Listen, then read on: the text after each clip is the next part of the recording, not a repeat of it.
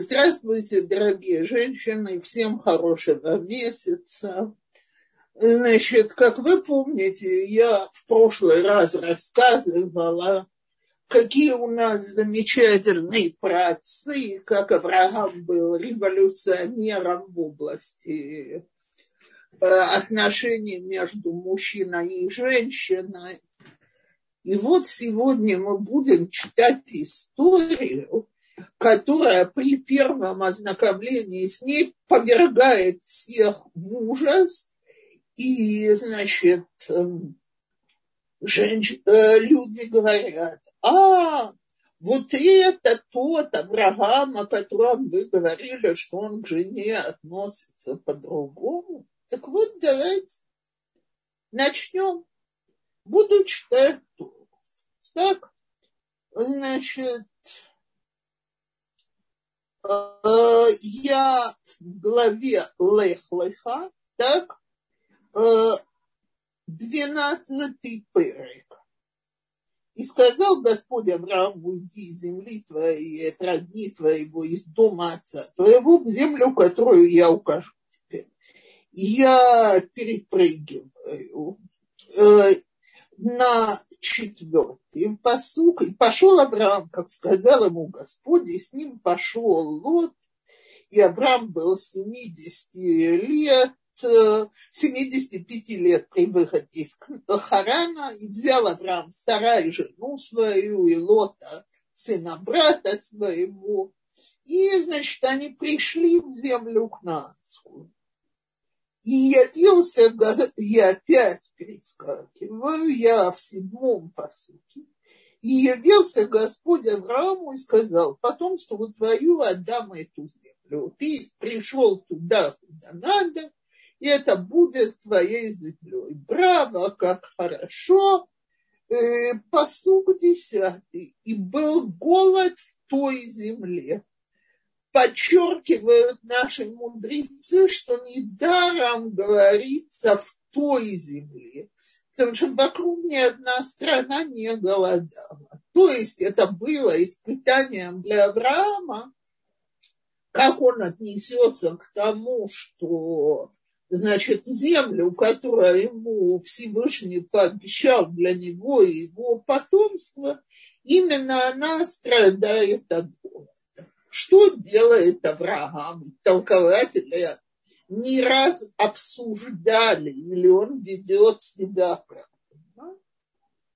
И сошел Авраам в Египет пожитшим, потому что тяжел был голод в той земле. Так вот, есть два подхода толкователей. Одни говорят, что то, что он бросил э, э, землю израильскую, и это был грех с его стороны. И одна из причин, почему сыны израильские были наказаны египетским рабством. То есть на них это отец народа на них навел это наказание. А есть толкователи, которые говорят, человек не имеет права жить в надежде на чудо, он может о нем молиться, он может его просить, но он должен принимать естественные меры. Естественная мера, он был на юге страны. Недалеко находится огромная цивилизованная страна, в которой нет никакого города, Египет. Он пошел в Египет. И вот отсюда я читаю нашу историю целиком, а потом будем о ней разговаривать. И было, когда он близко подошел к Египту, то сказал он стараясь жене свою, вот теперь я знаю, что ты женщина прекрасная. И когда увидят тебя египтяне, то скажут, это жена его, и убьют меня, а тебя оставят в живых. Скажи же, что ты мне сестра, дабы мне было хорошо ради тебя и дабы душа моя жива была через тебя. Что значит хорошо ради, э, ради тебя, чтобы мне было хорошо ради тебя. Слушаем дальше. И были, э, было по приходу Авраама в Египет. Увидели египтяне эту женщину, что она весьма красива. И увидели ее вельможи порой, похвалили ее порой. И взятая была эта женщина в дом Паро, то есть фараон. И Аврааму, он, Аврааму оказал он милость ради нее. И был у него и мелкий, и крупный скот, и ослы, и рабы, и рабыни, и ослицы, и верблюды. Фу! Что он просто торговал красотой своей жены, вот так отдал ее фараону, выдал за сестру и торговал и наживался. Какой кошмар! И поразил Господь порой и дом его большими язвами за сарай жену Авраама. И призвал Пару Авраама и сказал, что это ты сделал? Почему ты не сказал мне, что она жена твоя? Почему ты сказал, она сестра моя? И взял была я ее себе в жены. А теперь вот жена твоя, возьми и пойди и дал о нем паро поведения людям, и прогодили его, и жену его, и все, что у него. И поднялся Авраам из Египта, и Авраам был очень богат скотом, серебром и золотом. Жуткая история.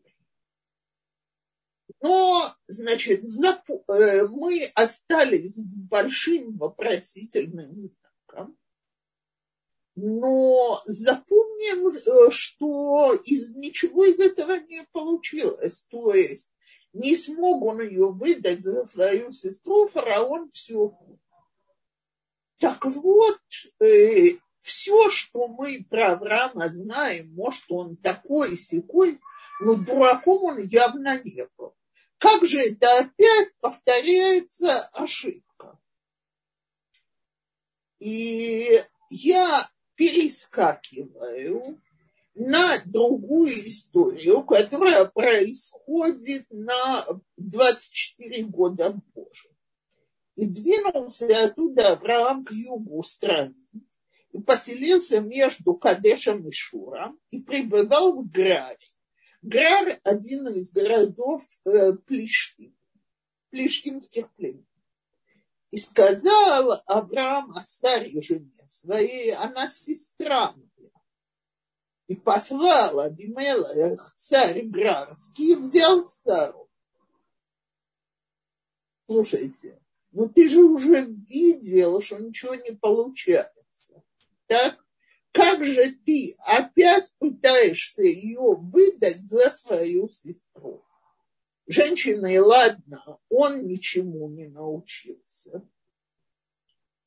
И, но у него сын, э, я в 26 главе, и поселился Ицхак в Граре, и спросили люди место того женитьбу, и он сказал, она сестра моя, потому что боялся сказать жена моя, чтобы не убили меня жители места сего из Ревки, потому что она была хороша.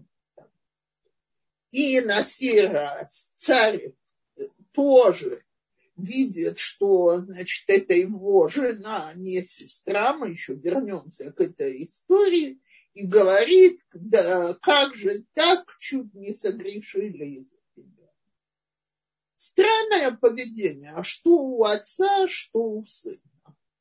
Так может, надо с этой историей разобраться поподробнее и понять все-таки, что там происходит. Так вот, говорят наши толкователи. После потопа э, не евреи приняли на себя семь заповедей Ноха. И одна из заповедей Ноха – это эшет иш, запрет чужой жены.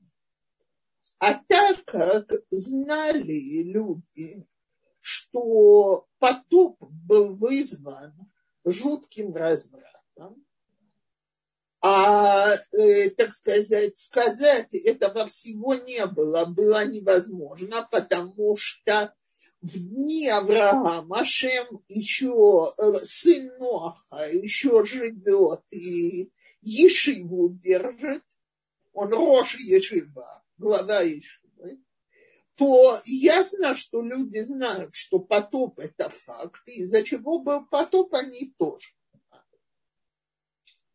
Так вот, они не э, брали чужих жен. Но они гораздо меньше боялись убийства. И вот приходит Авраам в Египет. И обратите внимание на посуд. Вот теперь я знаю, что ты женщина прекрасная, а та яда. Так? Слушайте, что значит я зна... теперь я знаю, что ты женщина прекрасная, а раньше ты не знал. Так вот, Раши говорит толкование, от которого у современных женщин волосы дыбом становятся, что из скромности он не знал, он ее не рассматривал и не видел, какая она красивая. И как это все понять? Так вот, я думаю такую вещь. Так как отношения между ними были отношения дружеские, друзей, соратников, разница в возрасте между ними не очень большая, тем более по тем временам. Они росли вместе, были вместе. Авраам относился к ее красоте как к факту. Так? То есть, окей, ну, есть красивая жена. Он на нее не смотрел тем оценивающим взглядом, которым мужчины любят рассматривать женщин. Так, знаете, как идет по улице, и ты чувствуешь, как он тебя глазом раздевает. Так? Так вот, Авраам из скромности такого никогда не делал. Но теперь они близятся к Египту, земле, известной своим развратом. И Авраам первый раз в жизни вот так присматривается к жене. А, между прочим, могут сказать, что она не просто красивая, что она красавица. Про Савуру говорят, что она была одна из семи самых красивых женщин на свете. Раз так, то нам угрожает опасность. Какая опасность? Что если он скажет, что он муж Сары, его просто убьют и заберут Сару во дворец фараона.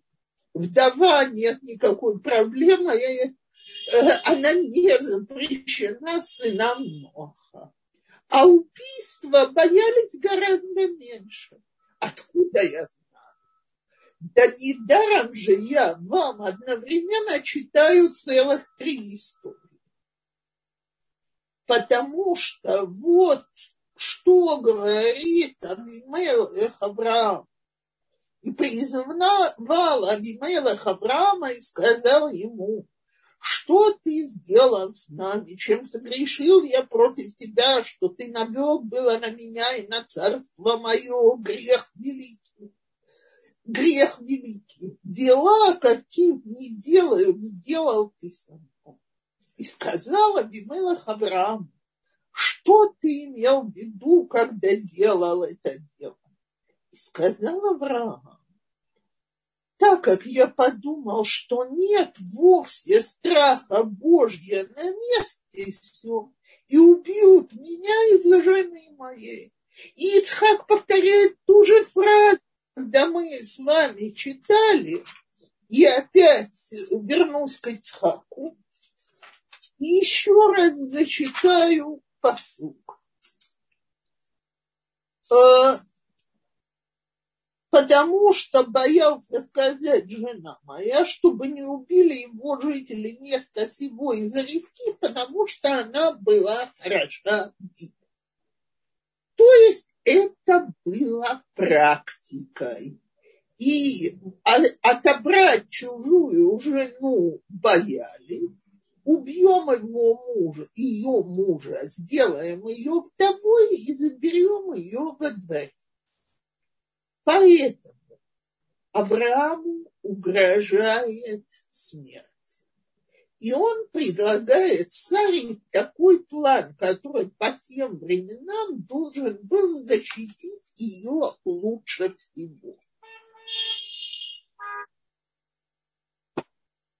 Давай скажем, что ты моя сестра, и я тебя готов выдать замуж, но я назначу за тебя такой огромный выкуп, который никто не сможет выплатить. Полсекунды. Браха я даю урок.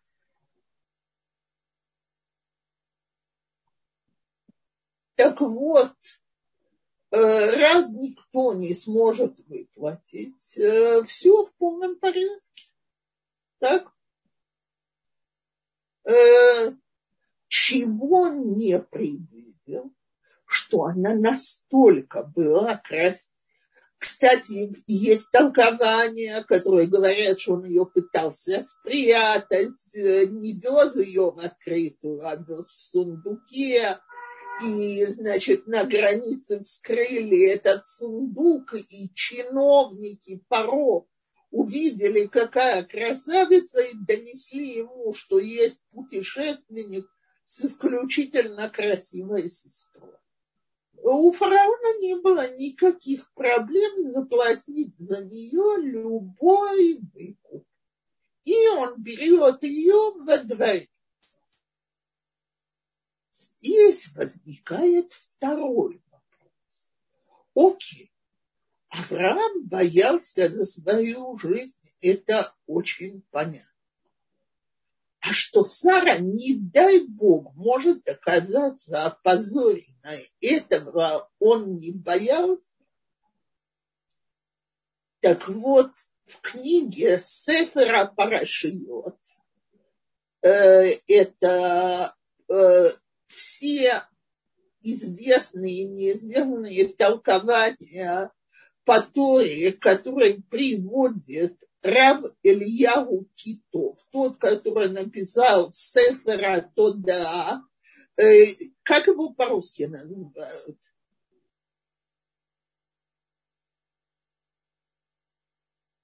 Вас не слышно. Э, я не знаю, наверное, книга благодарности. Не, не, то да, это где он а. говорит, я думаю, что многие Книга женщины... нашего наследия. Вот, Совершенно верно. Книга нашего наследия. Так вот, и он, он же написал замечательную книгу, но ее не перевели из-за сложности, по главам Торы на все главы Торы. И он там говорит совершенно потрясающую что человек, который выработал в себе какое-то качество, по-настоящему и до конца Всевышний не допустит, чтобы он пострадал в этом качестве. Так он может пострадать по жизни как-то по-другому, но этого с ним не произойдет.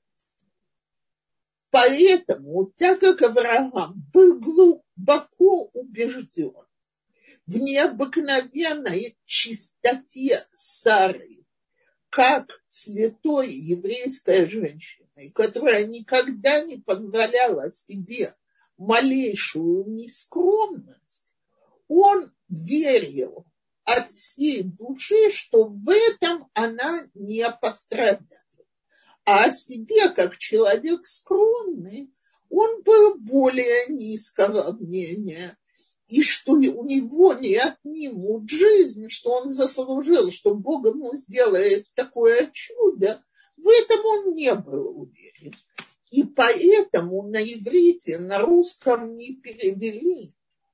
Но он к ней обращается, Гинейна, вот, пожалуйста, То есть и он ее просит, ради меня назови себя моей сестрой, чтобы спасти мою жизнь.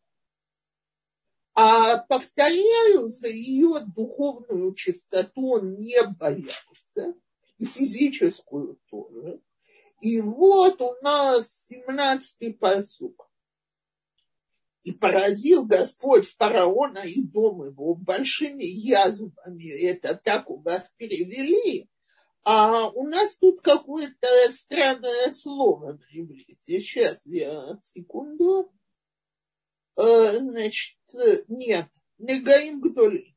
Негаим – это не обязательно язва. Это какой, какой-то болезнью странной. Так?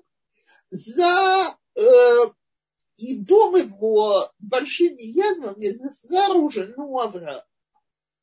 И призвал пару Авраама и сказал, что это ты сделал мне, как ты не сказал, что она, ты, она жена твоя. Слушайте, я извиняюсь. Началась эпидемия короны. Так? Мы уже два года бьемся величайшие раввины пытаются сказать, из-за чего эпидемия короны. Как можно знать? Есть такой ответ, такой ответ. Каким образом фараон был убежден, что проблема в том, что он ввел в свой дом эту очень красивую женщину, за которую он заплатил такой огромный денег? Почему он убежден, что она эшет иш, чужая жена?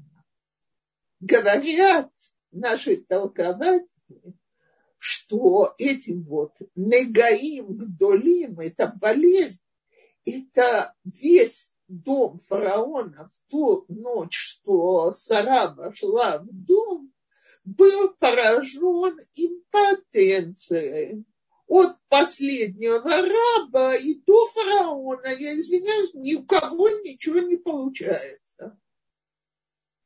А раз так, то э, понятно, что э, фараон задумался, какая может быть причина, знаете, эпидемия импотенции это что-то такое, что нигде в истории никогда не указывалось. Так вот, так как единственное изменение в его дворце, которое произошло, там египтяне всегда были развратны, и никогда из-за этого Бог не творил открытых чудес и эпидемии импотенции не было. Единственное изменение сарай взята в этот дворец, он понимает, что, видимо, она жена Авраама, а не его сестра. Теперь с ним у Авраама нет никаких разговоров. Он забирает Сару и уходит. Вот вторая история. История с Авимелахом она интереснее.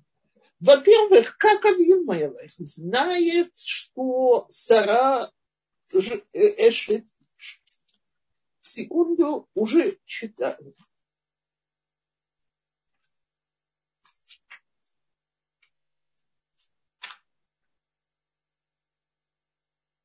Закладка выпала еще полсекунды.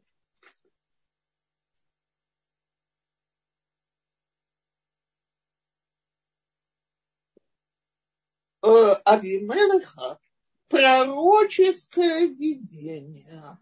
И пришел Бог к Авимелеху во сне ночи и сказал ему, вот ты умираешь за женщину, которую ты взял, ибо она замужняя. Авимелех же не подходил к ней и сказал, Владыка, неужели ты будешь казнить и народ невинный? Ведь он сказал мне, она сестра моя, и она сама также сказала. Он брат мой. в простоте сердца моего и в чистоте рук моих сделал я это.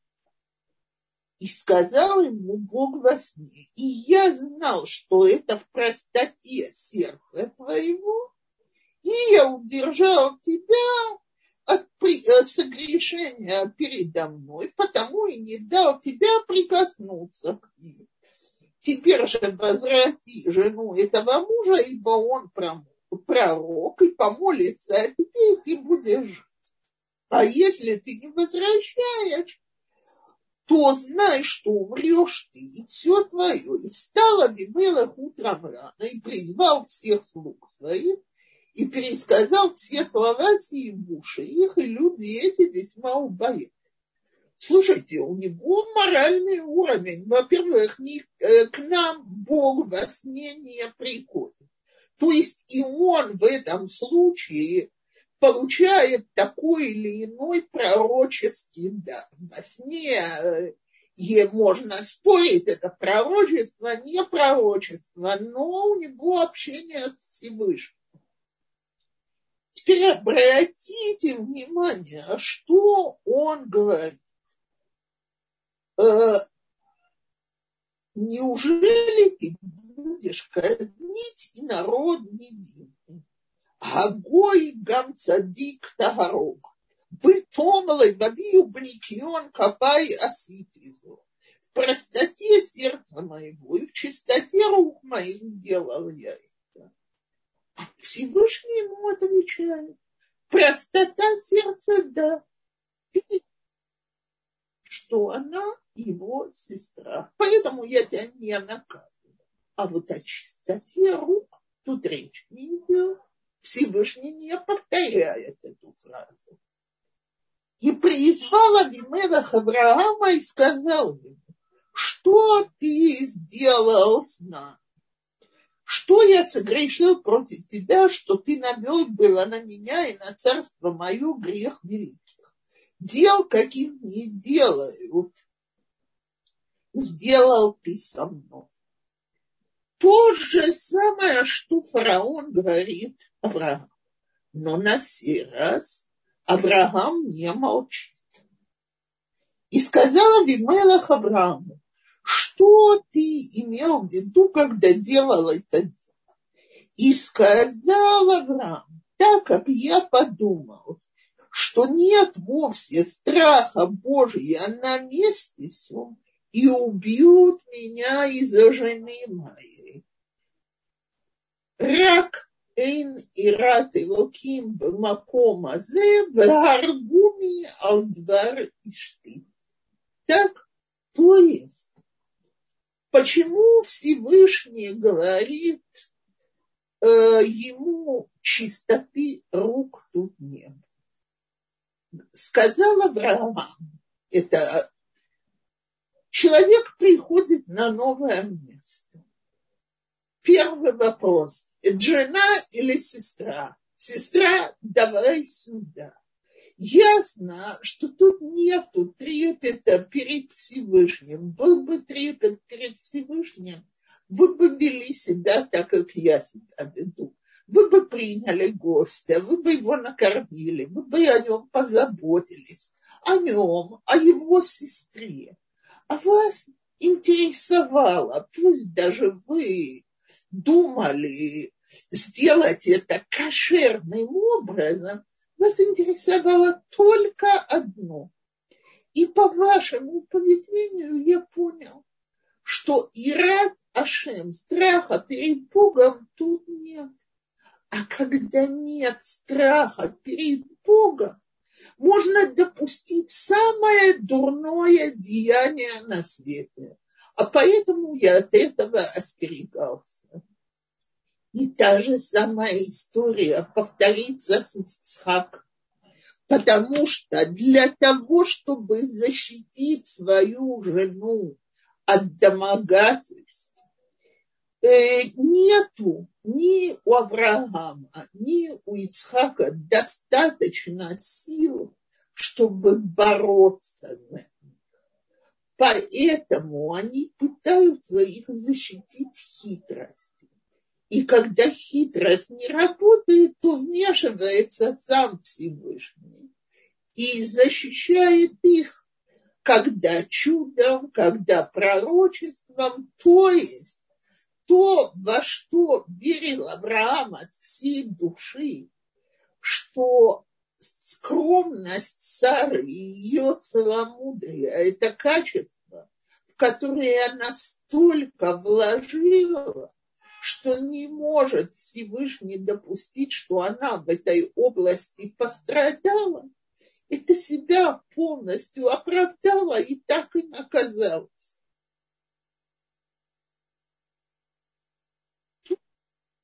Не добиться богатства через Сару хотел Авраам.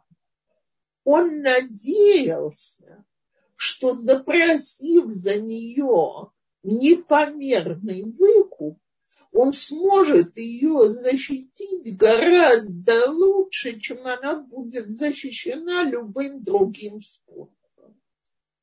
Тот способ, которым я объяснила всю эту историю, это э, толкование Малбима, известного толкователя Торы конца XVIII века, и вот это моя последняя фраза, что это был лучший способ защитить честь женщины в те времена, это прямая цитата из него, может, не слово в слово, потому что я же не перевожу его слово в слово, а объясняю.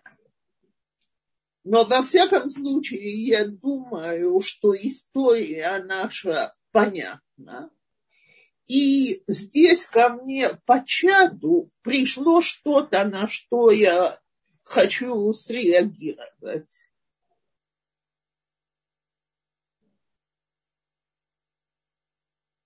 Э, говоря о царе сестра, Авраам спасал в первую очередь Сару. Его бы убили, но все, нет его. А Сари тогда мучатся в Египте, э, в Гареме. Это пытка, страшное дело. Абсолютно согласна. Но, но, говорят наши мудрецы, что он боялся, что она из целомудрия и честности откажется от этого варианта, который выглядит обманом. Э, кстати, Авимелах, он оправдывается и говорит, что она мне и сестра, то есть они э, двоюродные, так? То есть, э, что он не соврал совсем. Но э, Сара – символ честности, символ целомудренности. Кто его знает или ради себя она это сделает. Поэтому он выставляет свою, свою просьбу как просьбу позаботиться о нем. И он знает, что ради него Сара сделает все, что он попросит. А мы на следующей неделе с Божьей помощью будем учить историю Сарай и Агари, второй жены Авраама. Так вот, вы там увидите, что Сарай выставляет ее просьбу взять э, э, к Аврааму, взять вторую жену не как заботу о нем, чтобы у него было потомство, а как заботу о себе это одолжение для меня, я усыновлю этого ребенка, и все будет хорошо. Так вот, люди, которые стараются убедить другого доводом, сделай это ради меня, не ради себя, это люди, которые очень любят и уважают друг друга, и у них очень хорошие отношения. То, если есть еще вопросы, комментарии и так далее, то, э, то мы э, можем продолжить. Да, э, спасибо большое. Здесь есть еще вопрос, вы видите в чате. А я пока напоминаю нашим слушательницам, что у вас есть э, уникальная возможность задать вопрос Рабанит Цепоре. Вы можете написать здесь в чате, в рубрике «Вопросы-ответы» и лично задать свой вопрос. Для этого вам надо поднять руку, и я вам сделаю возможность включить микрофон. Ну и также в YouTube, те, кто нас сейчас смотрит, либо переходите по ссылочке к нам сюда, в Zoom, либо в чате пишите ваши вопросы. Вот. Тут есть примечание, что Авраам вел за собой еще людей. И он понимал, что он не несет ответственность за них, они доверили себя им. Он не мог подвергать их опасности и умереть от голода, потому и спустился в Египет, хотя и осознавал риски. Авраам – великий человек. Это то, что вы здесь написали. Это вот один из путей, которые, по которым истолковывается этот уход в Египет. А есть толкователи, которые говорят, вот факт же, что Яков не пошел в Египет, пока ему сам Бог этого не сказал во время голода. То есть человек, который служит Богу, должен ожидать божественного указания в таком непростом случае. Покинуть землю израильскую, которую тебе Бог подарил, это непросто. Так есть великие мудрецы, которые видели в этом ошибку Авраама. Мы, мы судить не можем, это не наш уровень.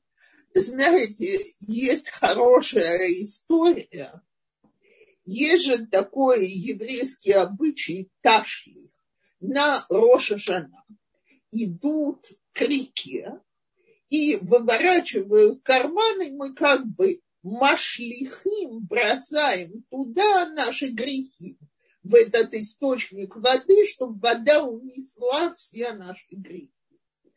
Так вот, рассказывают, что какой-то великий раввин подошел к реке и стал из кар... так сказать, символически выбрасывать из кармана в грехи. А стоит там другой человек и делает вид, что он набивает карманы. Ему говорят, ты что делаешь? Он говорит, ничего, ничего, грехи этого равнина, это мои мецвод.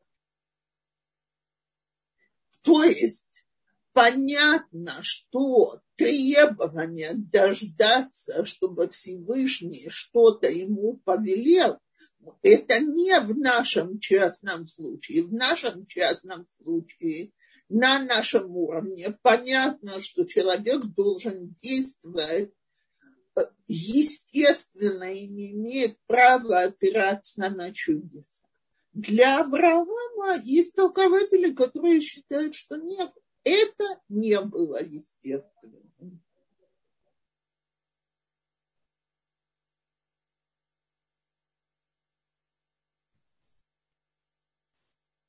Э, Рабанит Цепора, а для чего нам эта история? Чего мы учим в нашей современной жизни? Что мы от этого взяли? Есть ли какая-то Аллаха или что-то, что мы... Галит, прекрасный вопрос. Первое. Самая знаменитая фраза на свете «Рак эн ират элоким бамакумазе вагаргуми» То есть нам это очень тяжело принимать и очень часто говорят, можно быть хорошими, порядочными людьми, не веря в Всевышнего. Авраам нам говорит, нет, все это пока нет какого-то крупного испытания.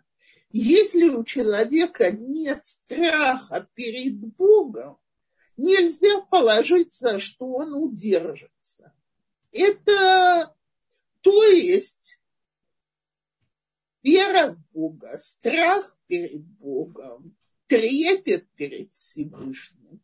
Это истинная основа морального поведения. Потому что иначе мы мораль подстраиваем под наши желания. И в этой сфере мне очень грустно говорить, потому что, как вы знаете, вот тут в Иерусалиме проходят всякие вещи, которые сегодня объявлены нормальными, нормой поведения и так далее. Так называемый парад гнусности. Так? Так вот, все это распутство сегодня выставлено как э, Э, так сказать, право любого человека жить по своей природе, своим инстинктам и так далее. А между прочим, перед короной, в последний год перед короной, хотели ученики Ешиват Мерказа Рав, это центральная в Иерусалиме Ешива Э, людей, которые принадлежат к направлению так называемых вязаных кип, да? большие израильские патриоты служат в армии, э, принимают государство, это вам не всякие ультраортодоксы, которые, так сказать, не видят в государстве Израиль святое, и они хотели устроить ответную демонстрацию с плакатом. Не дай Бог ничего против этих людей. Плакаты я их видела. Они выглядели так. Семья равно отец, мать и дети. И выяснилось, что это оскорбление чувств этих людей и Верховный суд запретил. То есть вы мораль понимаете? Мои чувства никто не задевает. То, что они маршируют и демонстрируют свою гнусность и свое распутство на весь мир, я это обязана принимать как норму. А им можно вот это человеческая мораль, в которой нет страха перед Всевышним. Это одна установка, которую мы для себя в моих глазах можем выучить. А вторая совершенно другая. На семейном уровне.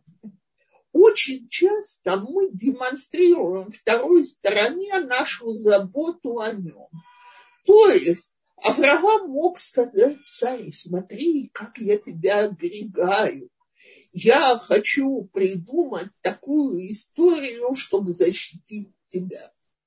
Сара могла сказать Аврааму, смотри, я хочу, чтобы у тебя было потомство, цени мои жертвы, я беру, я позволяю тебе взять вторую жену.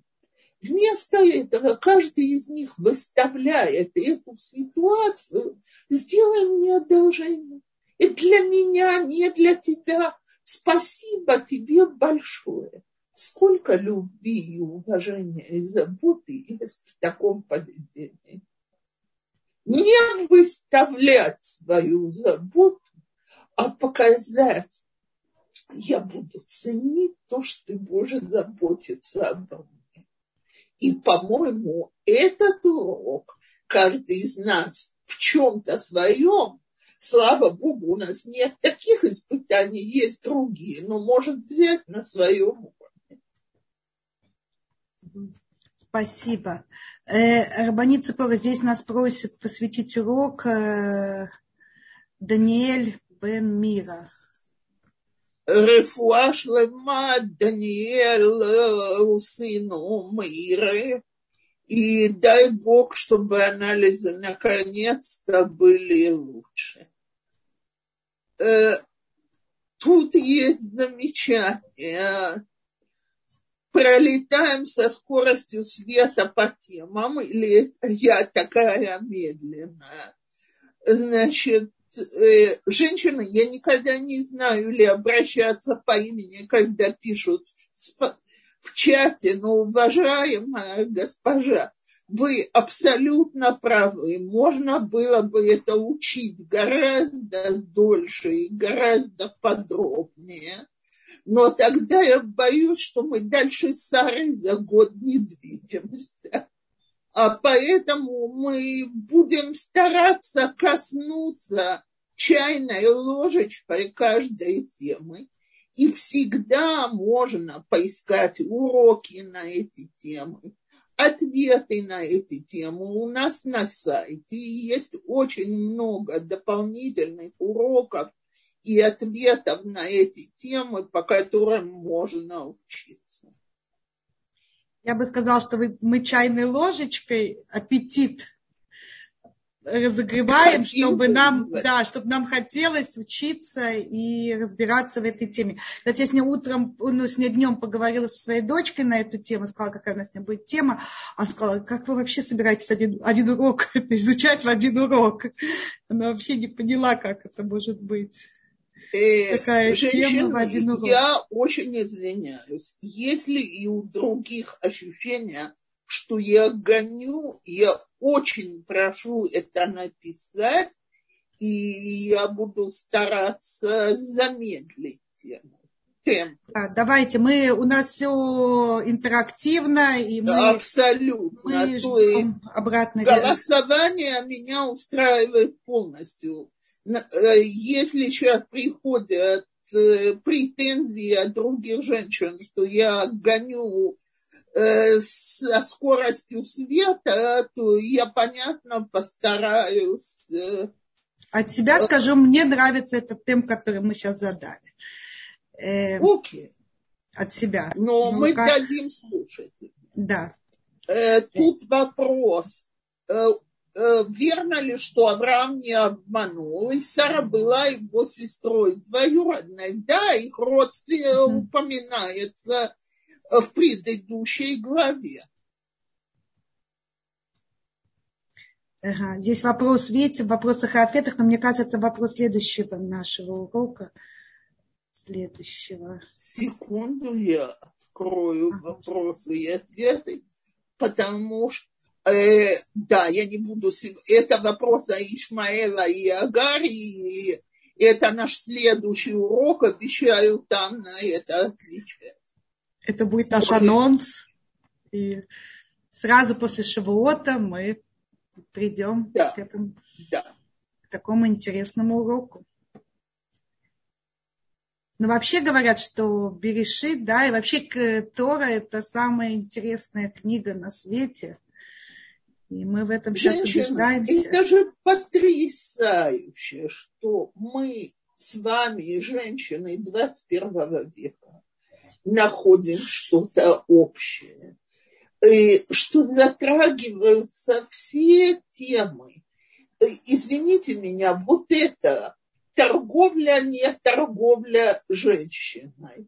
Что может быть более актуально для 21 века?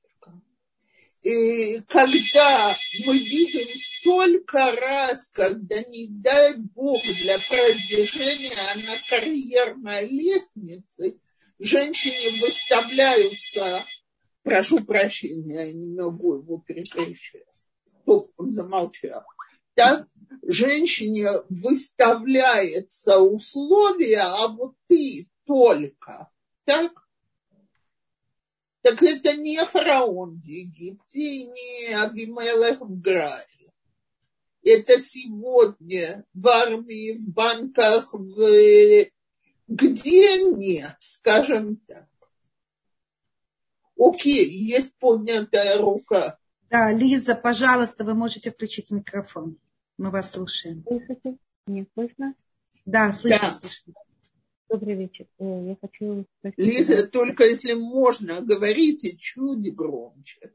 А, пожалуйста, нет проблем. Сейчас лучше, да? Да. Я хотела спросить еще раз тот же вопрос, который спросила Галит.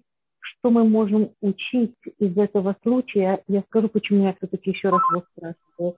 Потому что э, я знаю, что нам сказали, что нам нельзя полагаться на чудеса. То есть мы не можем э, принять какое-то решение и думать, что э, может, это же чудо произошло, в принципе, с ними. Авраам это мог себе позволить, потому что, как вы сказали, Ирушель Майбин был, потому что он знал, что она настолько была чиста, и поэтому Бог не затронет ее чистоту и не, не даст ей упасть в том месте, где она что она так много над этим работала. Нам же, мы не находимся там, я могу про себя сказать, например, и то есть все-таки я как бы, получается, я послушала это, я говорю, ну, это только Авраам может себе позволить, а вот я не могу. И все-таки что, да, я могу взять этого ситуа, с этого разговора. Лиза, огромное вам спасибо, вопрос прекрасный. И я думаю, что то, что мы можем взять из него, насколько мы должны стремиться, от, насколько это в наших руках, отдаляться от ситуаций, в которых легко впасть в грех. Я вам хочу сказать, вчера ко мне приходила вся в слезах женщина, которая мне говорила, может быть, я идиотка, но я руками ради игры переписки с мужчиной, и нескольких взглядов, и нескольких поцелуев, видимо, разрушила семью. То есть на работе появился кто-то, она клянется, и и готова верить, что до конечной черты не дошло, то есть что она не изменила мужу. Но э, близкое общение с этим мужчиной, о котором каким-то образом узнала ее муж, сейчас висит как угроза ее семейной жизни. Так вот, наша обязанность, так как Бог, я и вчера сказала, она мне говорит, как меня Бог не уберег. Я говорю, миленькая, в обязанности Бога не входит тащить нас за воротничок назад, не сметь целоваться с посторонним мужчиной, не сметь делать ему глазки, не смей вести с ним фривольную переписку мы обязаны держать себя подальше от опасности. Я понимаю, я понимаю. Большое спасибо. Большое спасибо. Окей. Галит, вас не слышно, включите. А, я говорю, последние две минутки есть вопрос.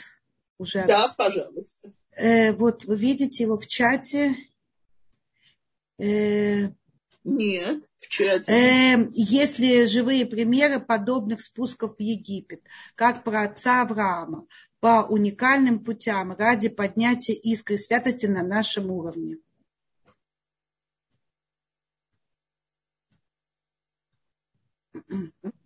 Я должна подумать.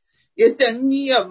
Я думаю, что далеко не каждый из нас имеет право позволить себе спуститься в Египет ради того, чтобы поднять уровень святости. И я извиняюсь, у меня как раз на этой неделе был ответ на вопрос на Толдот Ешурон. Там женщина встречается с нерелигиозным мужчиной, и она пишет, что он очень хороший, но не религиозный может ли она ради того, чтобы его приблизить, поступиться некоторыми заповедями, типа женской скромности в одежде и так далее. Так вот, это вот спуск в Египте, в Египет. Так, э, а я ей написала, что нет мецвы встречаться с мужчиной ради того, чтобы его приблизить к иудаизму. Уж идут они не для этого. И это не первый раз, что я с этим сталкиваюсь. Э, люди, которые по своей природе спасатели, рвутся, значит, вот я этому человеку помогу, а ради него я опускаюсь на какое-то дно. И я не уверена, что мы на уровне Авраама и Сары, и нас потом будут за волосы вытаскивать из болота. То. Да, Рабанит Цепора, спасибо большое. Час прилетел незаметно. И... Вот, но да, сейчас... Нас, э, мы должны освободить э, э, сцену Раву Даниэлу. Да, и, кстати, не менее интересно, и приглашаем всех остаться. Это действительно, можно сказать, продолжение. Вот, пожалуйста. Э, и... От Равина это всегда не меньше, а больше. Так что всего хорошего всем до следующей недели. Рабани Цепора, спасибо, Ходыштов. И я хочу сказать, что тут много человек нам сказала, что темп хороший. И просят остаться. Большое спасибо, всего хорошего всем. До свидания, Ходыш.